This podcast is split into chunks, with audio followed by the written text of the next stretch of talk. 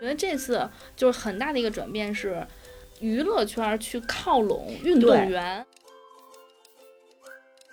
那种美呢，你就会觉得它是从里到外的散发出那种力量的美感。它把美的这个外延延展的很丰富。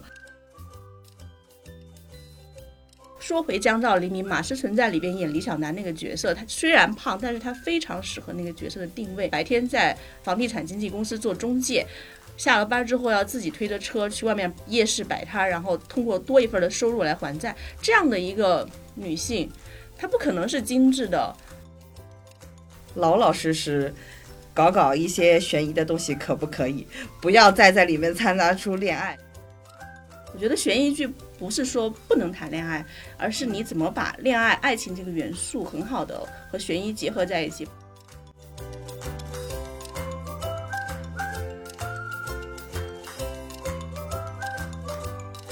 欢迎大家收听《三人行不行》啊！最近呢，复工了。复工之后，大家应该也都是在看冬奥会吧？那虽然我们身为娱乐编辑和娱乐记者呢，也没闲着，还是大家自我介绍一下吧。我是小 T，我是小玉，我是小木。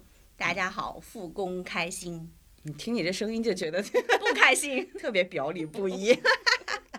主要是就地过年吧，让很多家在外地的人没有那种过年的气氛，就感觉跟平时放一个周末也没有太大的差别。对，像我就大年初一出去玩了一下，公园的冰上玩了一下之后，我就感冒了。感冒了以后，后面几天就不敢出门了，待在家里，除了刷剧和看冬奥之外，也没干别的事儿。嗯，对。哎，我觉得身为北京人，跟你们感受正好相反，就是你们都留在了北京，我们就觉得特别有年味儿。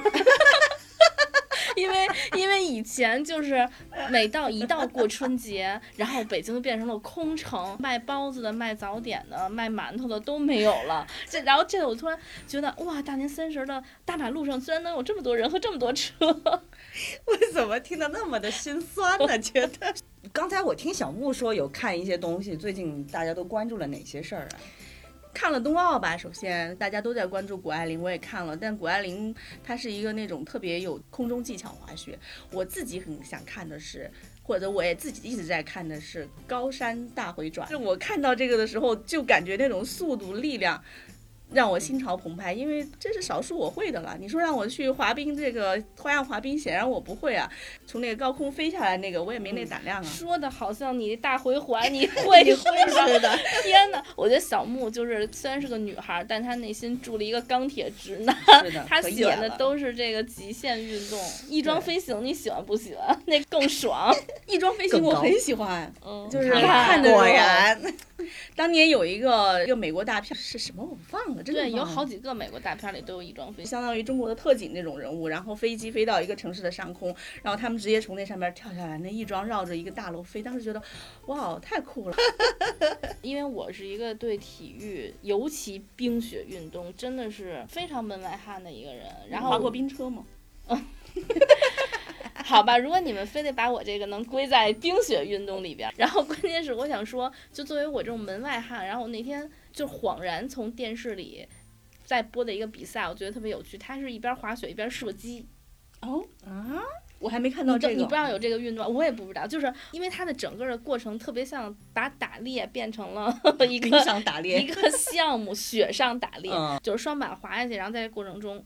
我我忘了他是滑的过程中打打枪，还是他滑到底下去打枪。反正因为我看他们还在那儿射击，我就很疑惑。然后我说，我就随口说了一句，我说，我说为什么还会有这个 项目？然后我老公说，这个其实就是打猎演变过来的。然后这会儿我就又想到了我之前的那个想法，这个座山雕手下的那些人 可能参与这个运动。小酸子演那演徐克导演的《智取威虎山》的时候，他就是一名很优秀的。少年的滑雪选手了，嗯，只能说人家还一直是运动员，偶尔去客串，给了点面子，演了个电影。嗯，十分感谢有有幸娱乐圈能请动这样的对贵客同星。对你像我这次冬奥会啊，我感觉特别大的是，你看以前都是。运动员就找一条发展的后路，因为运运动员都是青春饭嘛，嗯，他们都是运动员，然后往娱乐圈渗透，嗯，我觉得这次就是很大的一个转变是，娱乐圈去靠拢运动员，就是娱乐圈去向这些运动员伸出橄榄枝。对，啊，嗯，就是我觉得是一个很大的不同。小玉说的这个我也感同身受，因为我历来看运动，不管是足球还是奥运会还是冬奥会，我的标准都很统一，只看脸，整个观赏性才是所有竞技运动 对我的点。我不像小莫那么钢铁直男的，全是看竞技，所以我最近观察到的就是，会觉得也是有小玉这样的感觉。嗯，一个是呢，这些年轻的运动员真的那种美，跟娱乐圈我平常感受到的美是不太一样的，就会觉得说，可能娱乐圈正好缺少某一种很力量型的娱乐圈的那种美，会比较精致，有种易碎的感觉，很多时候。但是运动员的那种美呢，你就会觉得它是从里到外的散发出那种力量的美感，所以不断的有娱乐圈的话题会 cue 到他们，包括我们每天看新闻啊，关注的很多一些新闻的网站。就基本上现在的娱乐头条都是被这些运动员占据的，其他的那些圈层我就不说了啊，全都是在向运动员伸出橄榄枝，都在靠拢的。所以我，我会觉得比较有意思的话题是，我觉得今年的冬奥会，它的全民性和跨圈性啊，比原来在我意意识里的这个运动会来说更跨圈。我不知道你们有没有这样的感觉？你比如说谷爱凌啊，包括呃苏翊鸣啊这一些，我觉得可能也是因为就这次冬奥会是开在家门口，嗯，所以大家虽然不能去现场看，但是其实参与感还是挺强的。对嗯，这个东西我觉得，我觉得中国人民在这个层面上每次都做的还是挺好的。嗯嗯，因为我到现在。我还能想起，就是零八年奥运会的时候，当时全民奥运的那个感嗯觉，甚至我还能想起九零年北京那会儿办亚运会的时候，因为我现在冰九零年亚运会你多少岁？我那会儿还在上幼儿园，天哪，你记忆真的很棒的。但是为什么我的印象会很深刻？是因为我姥姥家就住在朝阳门，嗯，然后那会儿都是平房，嗯而且朝阳门离工体很近。那会儿以以前我们开玩笑，就是我们在我姥姥家，就是那个开演唱会都不用去现场的，嗯都能听得到。好羡慕你哦。然后我记得特别清楚，就是当年其实你还那么小，根本就不知道什么什么亚运会、什么运动会这些东西。但是呢，我就记着那天放花。啊，然后放花的时候，就是因为当时平房，我老家是呃有一个梯子爬上去，房顶是做了一大片葡萄架，嗯然后那会儿的房顶是这种尖形的，它就有一个坡儿，你就可以趴在这个坡上，就正好是一个特别好的观景台。我当时记得特别清楚，就是我姥爷挨个把我们家当时有四个小孩，我是最小的，就是最后我被抱上去的，然后把我们码在那一排房顶上，然后还给我们盖上小单子，怕我们着凉。葡萄架那边 摘着水果，然后这边拿着那个那个就是泡的茶在上面，就是茶花会般的在那儿等着放花。你简直就是 VIP 待遇啊！我的所以那会儿虽然年纪很小，我可能对其他的印象也不是很深刻，但是就嗯这个画面，我到现在回味起来，我都觉得简直太兴奋了。你们不就是后来北京奥运会的吉祥物几个福娃吗？他在那儿看了亚运会，姥爷在那儿看着哦，原来福娃原型是你们。摆了几个。不敢这么说，不敢那么说。说回这个冬奥会吧，给我印象最深的就是谷爱凌嘛，因为我发现很多娱乐媒体啊，在说谷爱凌的时候，他会有一种在以一个呃人物报道的角度，他会拆成很多面去说谷爱凌，就是会像我们去拆解一个明星他的成长故事一样的那种状态。我觉得这姑娘身上有很多让我觉得还比较有意思的品质，一个是她。呃，就在我们录制当天，今天刚出来的，说是她在讨论女生的一种美，呃，她觉得女生的美不是瘦才是美，她觉得，呃，一个是有力量才是一种美，第二个是你可以用，他，他举了一个例子，我觉得特别好，很形象。他说你们都在关注我的腿长，或者是在关注自己的腿粗不粗，但是其实他更在意的是我可以用我的腿能做出什么样的动作，啊、能带给我一些什么样的东西。就我觉得他把美的这外延延展的很丰富，而且别人解读他的美，其实外延也很丰富。比如说，他去安慰一些对手，这个小姑娘就三观很正，然后很善良的那一面，这些都是外面的人会对她的一个多维度的评价。所以我觉得谷爱凌和美这两个字，是我这段时间给我感触最深的。我甚至有一个私心，我非常希望能从谷爱凌身上能带起另外一种审美的一个维度。今天我们有同事不是还在也在聊吗？不知道为什么一看到谷爱凌用的东西都想去买，就是你哪怕是带货的这种审美，我都希望说能够有一个多维度的，我觉得也是一个好事儿。可能看久了这种太精致易碎的美之后，会觉得这种比较戳我这种老年人的心。奥运会一大的一个好处就是它确实会把。大家对于美啊，对于喜欢的人呐，一种审美进行一种朝一个很正向的方向去改变，很健康。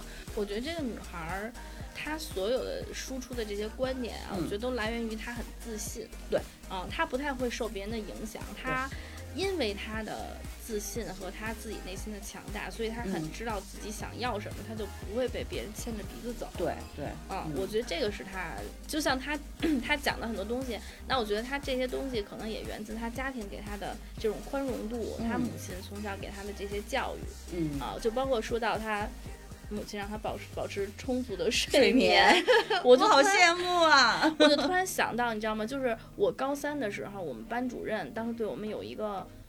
要求就是，大家睡觉不能早于十二点，晚上十二点。对，因为我觉得我也是一个从小很自信的人，我一直都属于不太听话的那种小孩儿，因为我有自己的观点，我觉得我坚持对的话，我不太会受别人的影响。嗯，然后。其实那会儿就很体现出来，就是因为睡眠对于我来说就很重要。嗯嗯。我觉得，尤其是上高中那会儿，我觉得我超过十一点睡觉，我就我的眼睛得拿牙签支上，要不然我就闭上了。嗯。但是当时我们那个老师就是他严苛到，他会在家长会的时候跟所有家长说，最次最次，你的孩子不能低于十二点之前是不能睡觉的。然后我就跟我妈打配合骗老师。为什么会有这样的要求？我很奇怪。对，而且他会鼓励同学熬夜。然后我们班就是，比如说有有一些学习之前并不是很好的同学，然后比如说熬夜到四点，熬夜到甚至早上六点，都会得到他的表扬。我当时就觉得他的要求好奇怪呀。但事实证明，那些人到最后高考的时候，他就没有得到很好的成绩。对。嗯，因为所有人都在语文课上睡觉。因为，因为可能大家都是文科班的，然后就是语文这个东西，大家都觉得自己很心有成竹了。嗯嗯，这就导致后来为什么我高考的时候我的古文成绩特别好，是因为我们那个语文老师特别的佛系，上语文课的时候只有三到四个人不睡觉。嗯，我一是因为我是语文课代表，嗯，然后二是因为我真的是白天睡不着觉，我多困都睡不着，所以我有心无力。然后呢，他还有一个特点就是他。每次提一个问之后，他他都问谁能来回答一下这个问题？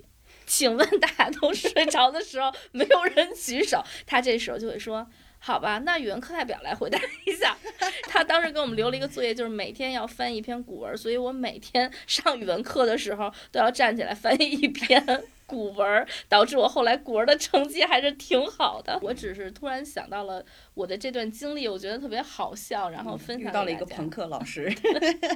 对，嗯嗯，说回那个就是关于美这件事情啊，我还想到是最近，我不知道你们有没有在追那个江照黎明。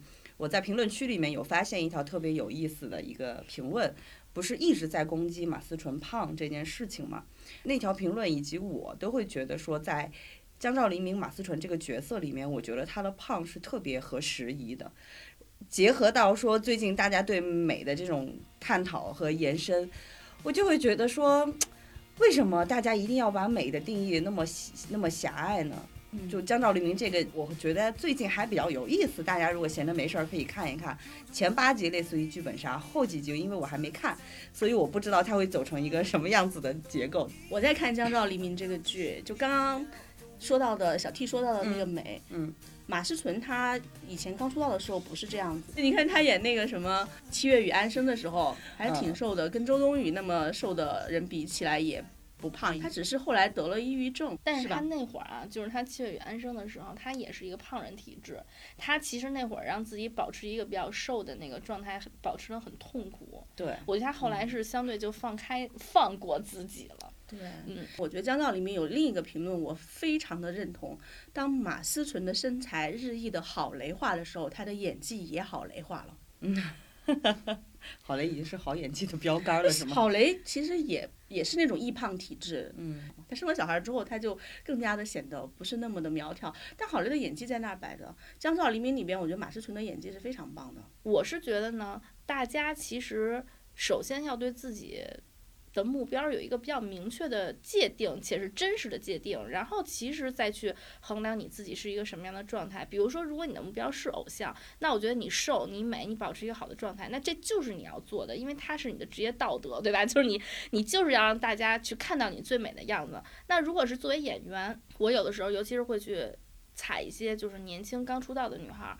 我看到那些很纯真、很美、一刀没动的女孩儿，我甚至有的时候会发自肺腑的鼓励她，我说：“你就坚持这样，你千万不要整容。”因为我经常就会在一些稍微劣质一点的剧里边看到一个古代的 装束的妃子，然后一眼就是一整容脸，你就会突然跳戏，你你就她演的再好，你都不会觉得她演的好，或者是那种就是化的非常精致的妆，就参参与到那抗日剧里边，然后拉着大双眼皮儿，你就会特别跳戏，你会觉得天哪，这都是什么鬼？对，因为我我之前采访一个演员，他有一句话给我的印象特别深，他说其实一个做演员对外形的上的要求，不是说你有多好看，而是你要像个人。对，就是因为你演的就是人，抛开那些就是儿童剧里面可能要演棵树什么的，你演的就是人，所以你一定要让你自己的外形保持住作为人最自然的特点。我会觉得说现在的大家对于，我不说是偶像圈还是什么，就是大家对台前幕后，就是对台前的这些人的容貌都太统一化，有的时候。看多了这些，真的会审美疲劳的。你出来一个特别的人，我反而觉得哎有意思。直到现在，我回顾一下我看过的综艺也好看过的剧也好，留在我印象里的都是一些长得很奇特的人。你比如说张张宇，就比如说最近《狙击手》里的那个张宇，我有私下里跟我的闺蜜说过，张宇就是那一种长相上来说不是算好看的那一类型，但是没有任何一个女人能逃得过他的荷尔蒙。你真夸张 呀！你们就没有荷尔蒙是吗？嗯，但我张宇我们 有荷尔蒙，但是我们逃过了他的荷尔蒙。我觉得张宇他长相长得很适合，尤其是一些从小镇上面出来的青年。那你要让他去演个贵公子，那可能也不一定能够演好。张宇可能会为你这个话去演个贵公子。张宇，张宇听见了吗？请你去演个贵公子，来证明你的实力。对。说艺人嘛，应该比较早就给自己定清楚一个很清晰的定位，是要做偶像，还是要做一个演员？那要做偶像，你就要保持自己非常好的外貌状态，对，这就是职业道德，你就是不能胖。那你要是演员的话，你就要塑造出角色来，那就不不一定要这么的美。嗯，说回江照黎明，马思纯在里边演李小男那个角色，他虽然胖，但是他非常适合那个角色的定位，那是一个濒临离婚，然后生活很。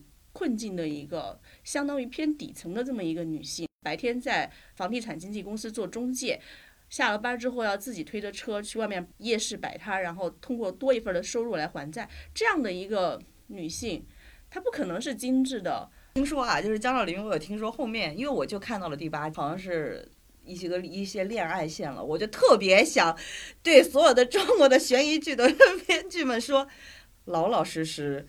搞搞一些悬疑的东西可不可以？不要再在里面掺杂出恋爱。因为我看这个剧的前八集，我会觉得比较过瘾的是，因为我爱玩剧本杀和密室这一类的，我我就会觉得很。虽然有的人会觉得这是很早的美剧的一些剧本的套路啊，但是它让我看电视剧的过程当中体验到一种剧本杀的感觉，有种游戏化的感觉，就是每个人他都有一个动机，都都有插一刀的那种。动机哦，你只需要去判定最后一刀是谁，我就会对这个剧有特别高的期待啊。但是后来看评论说可能会有一些恋爱的戏份，我就会觉得有一种 很可惜的感觉。我就保持期待吧。如果说有明显的恋爱戏的话，是呃夕阳红恋爱确实已经很明显了，就是李小男的妈妈和 老陪着他的一个做牛肉面的叔叔，这段是夕阳红恋爱。我确切的告诉你，剧透就是有，但是我不觉得这个很影响。但实际上，你看开端也是夹杂了恋爱戏的。我觉得悬疑剧不是说不能谈恋爱，而是你怎么把恋爱、爱情这个元素很好的和悬疑结合在一起。不是说为了要爱情元素，哦，你觉得现在爱情元素大卖，观众喜欢，好了，你做个悬疑剧，我生加进去，那不对啊。对，可能还是一个融合的自然度。对，那你像开端里男女主角在里边被炸了一次一次一次一次又一次，他的感情这样自然就升温了，我很理解，特别对自然。这个我能理解，我也能理解，因为这个世界里面只有他们懂得彼此。是，而且你想都同生共死多少次了，但是确实就应该有这样的结局，那我不觉得这个是意外，对，或者是是融合跳戏。嗯刚才说的黄昏恋，嗯，我现在经常被推送一些黄昏恋的的那个 那个综艺，你会吗？不巧，我这两天刚补完三档来自于东三省 电视地方电视台的老年恋爱综艺一个是嗯、吉林电视台的，我忘了是省台还是哪，它叫“缘来不晚”，那个“缘”是缘分的“缘”，还有一个是地方台的，叫“乡里乡亲”，乡里就是乡村的乡，里面的里，相亲就是那个相亲。这两档节目大家可以在各大短视频平台里面看一些 cut，大家可以去搜一搜，非常的解压。我昨天有查了一下这个数据，就是这些老年恋爱的综艺啊，他们都在地方台播，最大的好像是吉林卫视还是黑龙江卫视，我忘了，是一个省台。你会觉得说没有人看，你知道吗？但是你去抖音上看，就是他们的抖音粉丝数。省台的那一档是有一百八十万的粉丝，还有很多就是小一点地方台的也有四五十万，实际上算是一个大号了。里面的观众观众群的群体大部分都是年轻人。然后我在弹幕上看到的最多的评论就是：“我是一个年轻人，我爱看这种节目合理吗？”但是就是一边怀疑自己，一边又忍不住看下去。我为什么非常喜欢看老年人的恋爱综艺呢？因为他够坦诚。我会觉得说，有些影视剧里面也好，或者是我自己亲身体验的很多年轻人的相亲的这这一类型的市场里面，关键词就是虚伪。我本人有遇到过很多虚伪的一些，就不够坦诚，或者说，我觉得可能是年轻人对婚姻也好，对爱情也好，会有很多幻想，他会把这些爱情这些东西会加很多糖纸包裹在里头。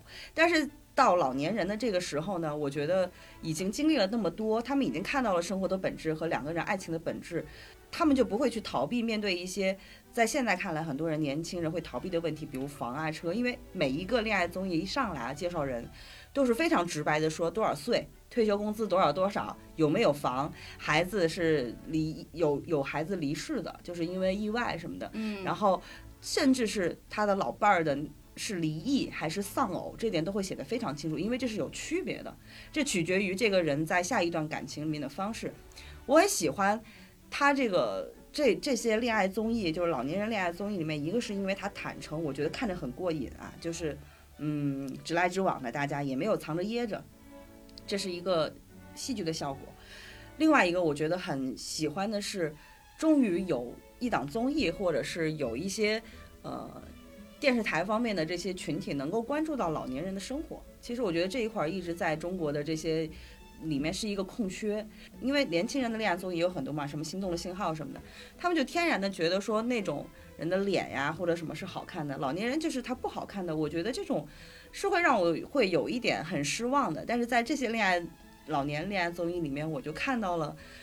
很很开心的一面，因为说句老实话，我们未来可能也会要面对说，嗯，到到了老年，我们的生活是不是还能够像我们年轻时候这么丰富多彩？我们自己选择的这些路，这这这些节目能够让我看到这种，一定是有喜剧效果，但是绝对没有工业堂的剧本痕迹。对这个他们因为因为我也我也经常看嘛，就是我之前就出现过，就是我后来就发了一个朋友圈，我说天哪，为什么我这么爱看这个？然后后来居然得到了很多回应，就是很多年轻人都特别爱看。嗯我觉得很多爱看这个的人的效果同理于就是很多人爱看乡村爱情，就是嗯他其实是把他们那些人性展现的非常的直接，就像小 T 说的，就很大家全都袒露上来，跟可能他可能不是来为了来搞笑的，就是你真的会，他们喜剧人不是有一句话吗？说 搞笑我们是认真的，就是很认真的，对他们是很认真的，他们没有，他们就是很认真的在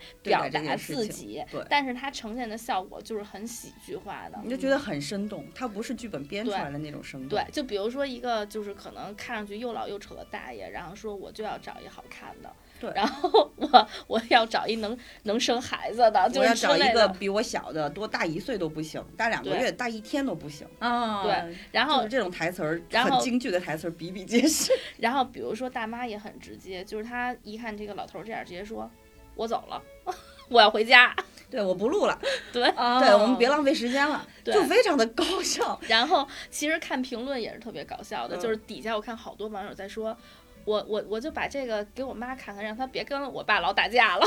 说说你离了婚也不能找到更好的。对对对，不是，也就是他会缓解我一定的婚姻焦虑和，因为我跟你们两位不一样的，我还没有走入婚姻的这个，我会有很大的恋爱焦虑和婚姻焦虑。但看完之后，我突然不焦虑了。一个是，一个是说的不好听点啊，我在里面看到很多大爷大妈，就是就是叔叔阿姨吧。你就会发现，其实所有人不管哪个年龄层面对的问题都是一样的，就是大爷不管多少岁，他一定要找好看的，先看颜值，再看年龄。你跟现在的年轻人没有区别。然后女方呢，一定是上来先说有没有上进心。哦，这个我觉得就是。不管二十多岁还是三十多岁还是五六十岁都是一样的，然后我就会突然没有那种焦虑了，就是说啊，生活过到头无非就是这个样子。你就像追剧，一开始的时候追一个悬疑剧呢，最后现在先给你看《江照黎明》的最后一集，来吧，谁干掉的，谁捅了最后一刀，对，然后谁和谁在一起了，然后突然之间在追剧的时候心态平和了，我就知道是他干的。最后是老年相亲节目捅了小 T 最后一刀。刚刚你说到这个大爷多大岁数的想法都是一样的，要找好看的。嗯，我就想起来一句特别流行的话，叫“男人至死是少年，那女人至死是少女 ”。年轻的时候问你有没有上进心，到了七十多岁找对象还是问你有没有上进心。可是。你找一个七十多岁的有上进心和没上进心有什么差别？哎，这就是另外一个好笑的点。有个大爷就是这么回复的，那个大爷就是说我就懒。然后那个相亲的那个大大大姐就说：“那你不行啊，你你现在还还健康着呢，他才五十多岁，五十九岁吧，还不到六十岁。说你还可以出去干干活，你哪怕是捡个瓶子也好呀，也能凑个一个月能凑个一两百。”然后那大爷说。我都活到这么大的岁数了，我为什么还要改变自己？我就是不喜欢别人控制我，谁也改变不了。他就特别理直气壮，我就欣赏这份理直气壮。啊，就是你会觉得所有的东西啊，在那个当当下的情境里是合理的。嗯，对，就所有东西都很接地气。一旦你接地气了，我就没有那么焦虑了。我觉得还挺有意思。对，而且我真的是能从那里边就是看到很多现在年轻人相亲的影子。因为虽然我结婚了，但我身边会有一些朋友也去相亲什么的。就是你会看到一个大爷，就是他可能看到一个他的心动女生来赴约了，他对这个女生是满意的。但是当说请他去下馆子吃饭的时候，他都是很犹豫，然后要 找一个便宜的。然后当女方翻开菜单的时候，他就特别紧张。然后所有的肉菜他都说：“哎呀。”别吃那么荤，别吃那么油，老了岁数大了不行。然后我就想起很多现在年轻的男生，他可能相亲时候也会就是 A A 或者我就不点东西什么的，就你就你会觉得哎呀太有趣了。还有你说那句“男人至死是少年”，应该是“男人至死爱少女”。哦，你这个太经典了，确实是“男人至死爱少女”。我觉得比较开心的一点是，都有点聊到接近于生活本质的东西。你说是某一种美也好，嗯，就那种力量的美也好什么的，它不是那么很难得的东西。就是你只要够自信，你你发现自己的天赋，啊，你把你自己的天赋放大了，你就不会有那么多的焦虑了。我觉得就是认清自己，并且不自我菲薄，你可以说是自信。那谷爱凌要在意这些人怎么说，我估计她想着想着。也不会那么自信的那种，他想想可能能跳出大回环来。啊，所以我们今天闲聊归闲聊，其实也是相对会舒缓一下大家复工的这种情绪吧，就日常的时候轻松一点。其实像刚才说，明星 要认清自己，我觉得其实任何一个人。你如果想要自己活得好，我觉得首先就都是要认清自己。我觉得很多人把自己逼进死胡同，或者是过得不开心，都是因为没有认清自己，没有认清自己到底想要什么。这句话说起来很简单，但其实真正能做到的人很少，很难得。嗯，真正能做到这样的话，那我觉得他肯定就是很多事情能看开了。嗯，认清了自己不接受，那也挺痛苦的。我认清自己是这个样子，那我但是我不接受我自己是这个样子。那你就去高空速降。但问题是我认清自己是这个样子，我不接受也没办法，现实会教你接受的。实在面对不了的，就去雪场高空速降。对，多做做运动，对吧？就是运动是，我觉得就真的是一份耕耘一份回报的。因为我觉得像运动员，他就比较容易自信的点，就是因为他的身体很好。我觉得这个人，就当你自己身体很健康的时候，你就会比较自信。嗯，而且运动真的是可以调节你的一些内分泌，这是很科学的。你的心情自然就会愉悦，然后你也能想开。就当你去做那些运动，它也是一种发泄。所以就是，如果当大家真的是想要排解内心的不愉快，我就推荐大家去运动。嗯嗯。从自己开始，我们先对。我还要 call back，就是当你身体好的话，你活得久了，你就可以见证夕阳恋、夕阳红恋爱了。你的 call back 很神，好吧？那这期节目我们先聊到这里，然后希望下一周还是开开心心的见到大家，也见到开开心心的你们吧。嗯，拜拜，拜拜，拜拜。